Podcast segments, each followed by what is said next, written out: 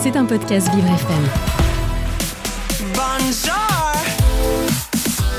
Vincent Geoffroy. Oh là là. ADV, ADV. Agenda différent de Vincent Geoffroy. Mon rendez-vous extraordinaire. Et, et oui, qu'est-ce que vous croyez? Je suis unique.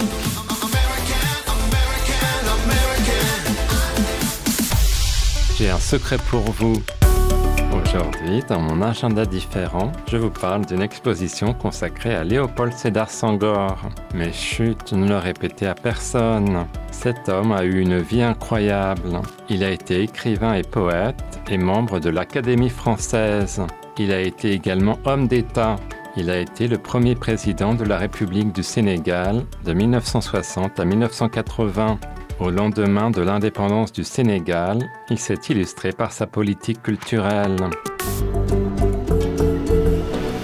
L'angle privilégié par l'exposition, c'est l'art, puisqu'elle s'intitule Sangor et les arts, réinventer l'universel. Cet homme charismatique était en effet passionné par l'art.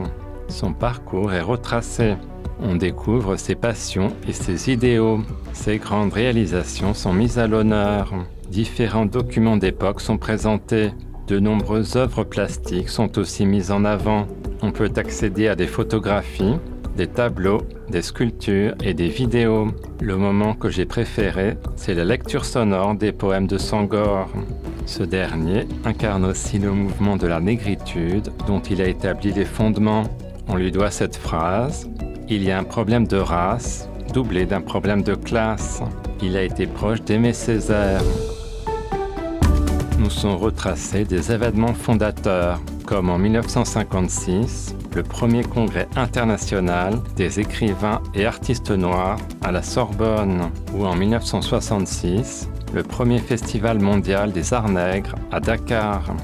Sangor et les arts, réinventer l'universel, une exposition à découvrir jusqu'au 19 novembre. Rendez-vous au musée du Quai Branly dans le 7e. Maintenant que vous connaissez mon petit secret, je vous laisse. Vous pouvez m'offrir un cappuccino avec un peu de crème et une noisette, sans oublier une pointe de crème fraîche. Et tout de suite, s'il vous plaît. À demain.